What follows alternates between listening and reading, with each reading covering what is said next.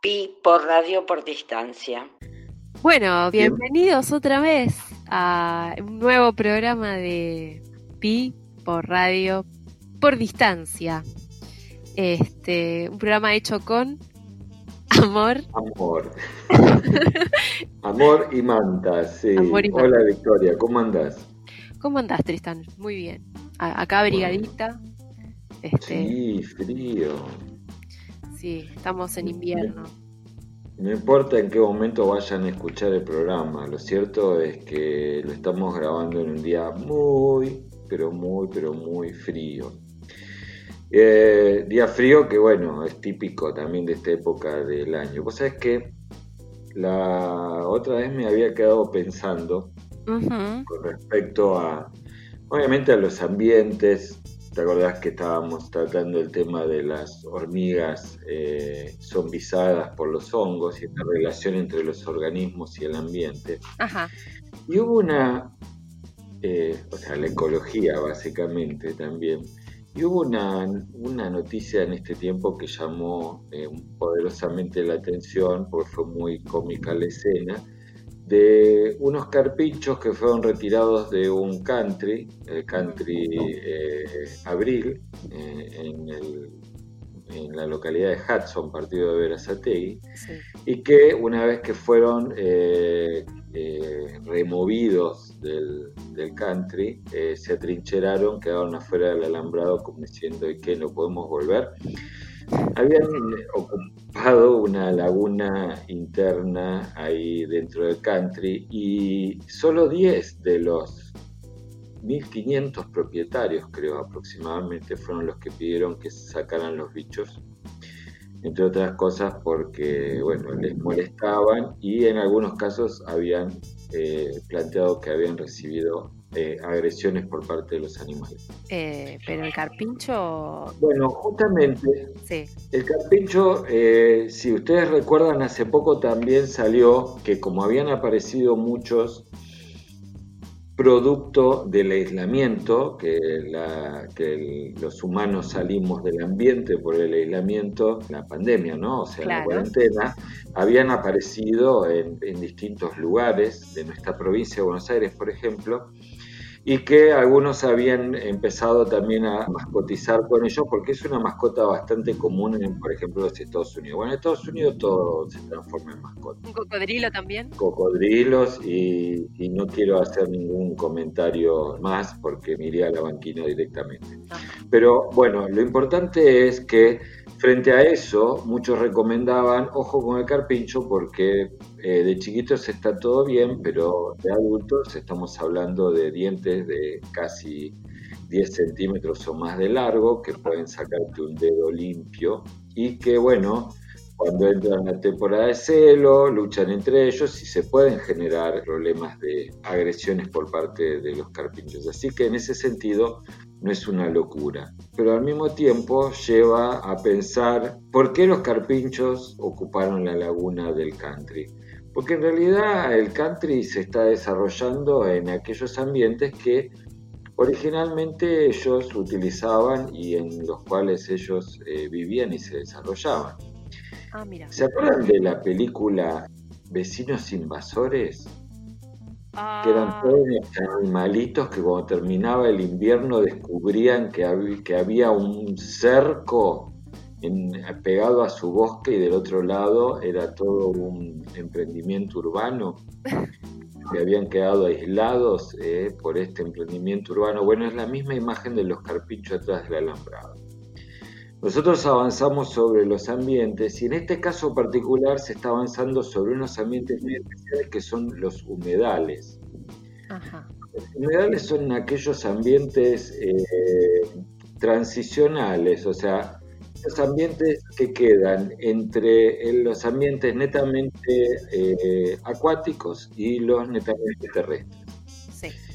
Puede ser humedal de agua dulce entre un río y el pastizal, esos son los bañados, puede ser un pantano en alguna zona baja en donde se llena de agua y alrededor hay un bosque o, o también un pastizal. También se consideran humedales aquellos lugares donde se mezcla la vegetación con el mar, por ejemplo los manglares o parte de los manglares también entran en esa categoría de humedales.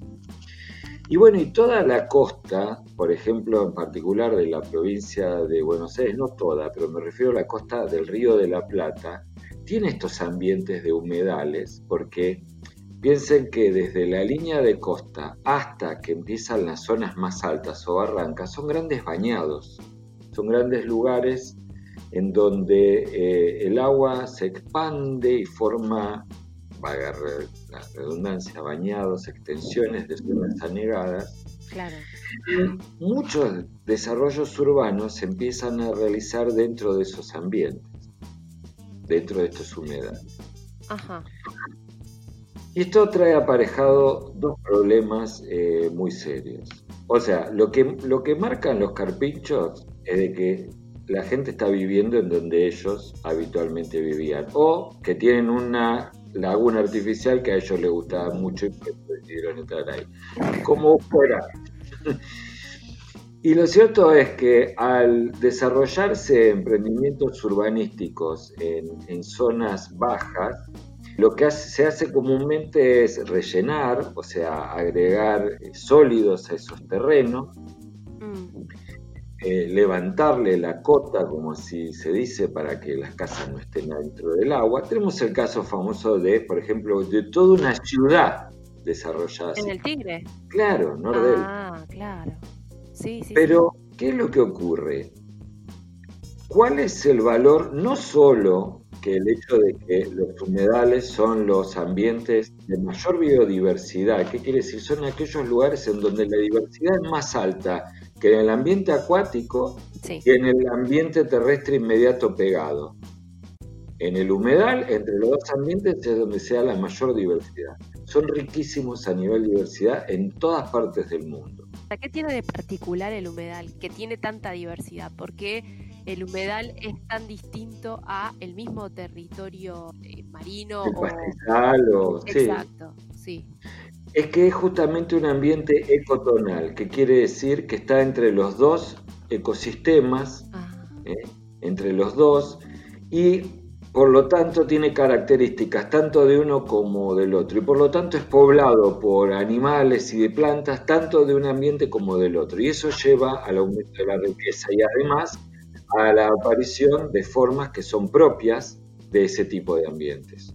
O sea, que no ah. viven solo en el ambiente acuático ni viven solo en el pastizal. Se da fauna y flora del pastizal que se suma a los animales típicos del ambiente acuático y animales que son propios de los humedales que no son ni de los ambientes acuáticos ni de los pastizales. Tal cual. El combo te da una diversidad altísima. Ahora, desde el punto de vista también eh, geográfico, hidrológico.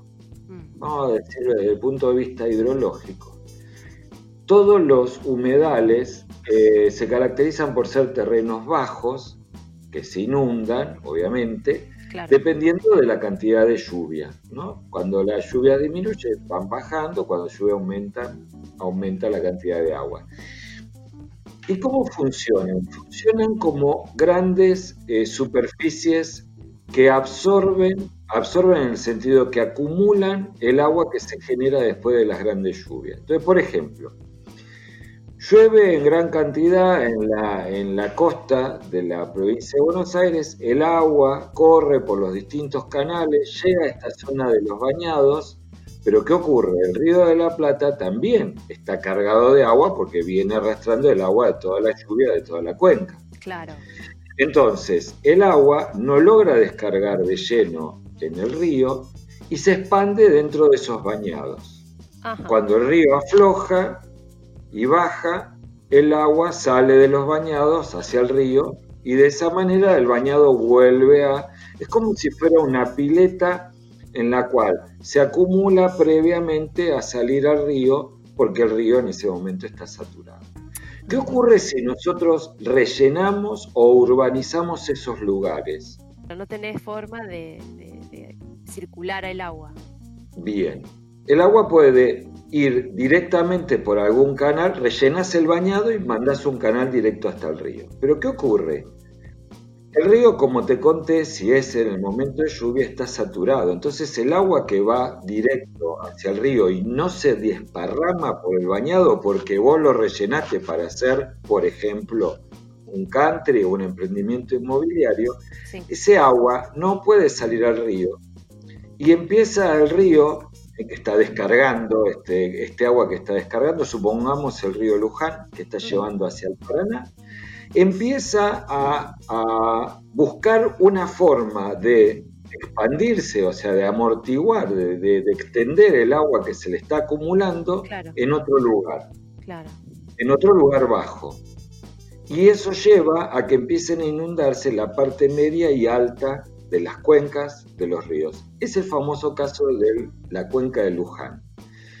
Desde que se desarrollaron emprendimientos eh, inmobiliarios que rellenaron los bañados en los cuales descargaba el río Luján antes de llegar al Paraná, ahora se inunda cuenca arriba. Por ejemplo, se inunda en la ciudad de Luján mismo.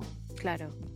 Cosa que, salvo momentos excepcionales, no ocurría. O sea, en algún lugar el agua se tiene que desparramar y se desparrama en lugares que en otro momento no se desparramaba.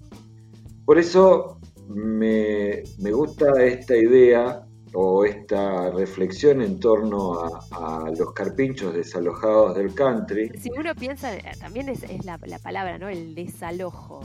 El desalojo. Pues el desalojo es prácticamente que te saquen de tu casa. O también, por ejemplo, las distintas notas que fueron saliendo es separaron a la familia de carpinchos. Familia, incluso dentro del nombre tenés un concepto tan amplio que, eh, y, si lo vamos a aplicar a un carpincho, qué sé yo, podríamos decirle la comunidad de carpincho, eh, no sé. Lo que se ha visto es que por ahí separaron adultos de, cachorros, y entonces al separar adultos de cachorros, eh, la proyección humana lleva a decir separaron una familia. Humanizamos la situación. Totalmente. Bueno, yo estoy de acuerdo con vos, sabes que la familia es una construcción social que ha cambiado y cambia permanentemente con el tiempo. Y cambia cultura a cultura. De cultura a cultura, o sea, no podemos trasladar menos el concepto de familia hacia un grupo de animales, lo cual no le, no le resta dramatismo, entre comillas, a la situación. O sea, esta, este hecho de mandar adultos por un lado y dejar eh, las crías por el otro. Lo cierto es que estamos ocupando lugares que ellos ocupaban. ¿Y por qué no convivir? ¿Por qué no convivir en parte? Se puede hacer un manejo. Si los carpinchos, por ejemplo, se tornan eh, muy numerosos, bueno, pues se puede retirar alguno de los progenitores más grandes y llevarlos a otro lugar bueno, ya van a saltar los que digan que justamente vamos a estar desarmando familias, pero de esa manera se puede mantener una población eh, estable que conviva eh, con la gente dentro de un espacio. ¿Cómo es el espacio de un country? Pero, y sigo atando, hoy estoy atando cosas. A ver. A ver, eh, sigo atando y esto me hace acordar eh, a, una problemática que, se vino desarrollando desde el siglo XIX, eh, eh, principalmente en toda la zona agrícola y ganadera de, de nuestro territorio argentino, que fue el hecho de la civilización o barbarie, en donde el ambiente natural con sus bañados y sus montes y hasta sus pueblos originarios, era salvaje y había que domesticarlo y había que civilizarlo. Y aparecen estas ideas del ambiente natural civilizado, parquizado, con el pasto corto, con el estanque eh, limpio y obviamente sin carpinchos que hacen cagaditas en el borde del estanque. Y esa idea de esa naturaleza domesticada eh, sigue estando muy arraigada en nuestro modo, no en mi caso, pero en modo de pensar a nivel sociedad, Y mientras que en otras sociedades hay una comunión mucho más grande entre la naturaleza y, las mismas ciudades, ¿no? Tenés casos como, por ejemplo, zorros que viven en plazas del centro de Londres. Ah, mira, no tenía esa imagen de Londres. Sí, zorros que viven en plazas del centro de Londres. Hablando de zorros, no solamente habían separado a carpinchos del estanque, mm. sino que también Parece que esto viene haciéndose con algunos animales este, que no son domésticos, claramente, como por ejemplo zorros. Yo no sabía que había zorros en el country, pero habían sacado fotos de, eh, creo que, crías de zorros y también de gansos. Yo, yo reconozco que a veces la convivencia con la fauna silvestre tiene sus inconvenientes. Por eso digo, no minimizo la agresividad de un carpincho, eh, no minimizo la agresividad de un ganso. Si te corre y trata de pellizcar eh, la cola, te aseguro que te pegas un flor de susto y te pega un flor de pellizco. Pero el punto no es ese, el punto es eh, de qué manera avanzamos para convivir, convivir, porque ese es el punto, no separar, sino convivir. Y establecer un tipo de vínculo que convenga y favorezca a ambos. A ambos me refiero a los carpinchos y a nosotros. Me encantó. Bueno, me alegro que lo hayas disfrutado. Espero que les guste a los que están escuchando. Nos podrían dejar algún comentario. ¿eh? Si, les gusta el programa y si no les gusta, eh, no dejen el comentario. o que sí, que lo dejen, total, el algoritmo de Sí, pero lo vamos, vamos a ignorar. no, está todo bien. O sea, que el público dé su opinión. Está bien. Bueno, nos vemos la semana que viene. Nos vemos la semana que viene. ¿De qué vamos a hablar? Todavía no sé. Mm, yo creo que sí o sí, sí o sí o sí, pues vos fíjate que esta cuestión del avance eh, de la naturaleza, entre comillas, se dio por el aislamiento y el aislamiento social eh, está vinculado a la pandemia. No podemos no hablar de mm. virus. Tal cual. Y no estoy hablando de la banda, estoy hablando de el virus. Así vamos a hablar de virus la próxima. Vamos a hablar de Te lo dejo en tu mano que sos biotecnóloga. Bueno, me, voy a encargar. Nos vemos la semana que viene. Adiós. Chao, chao. Créditos musicales. Acid Trumpet por Kevin McLeod.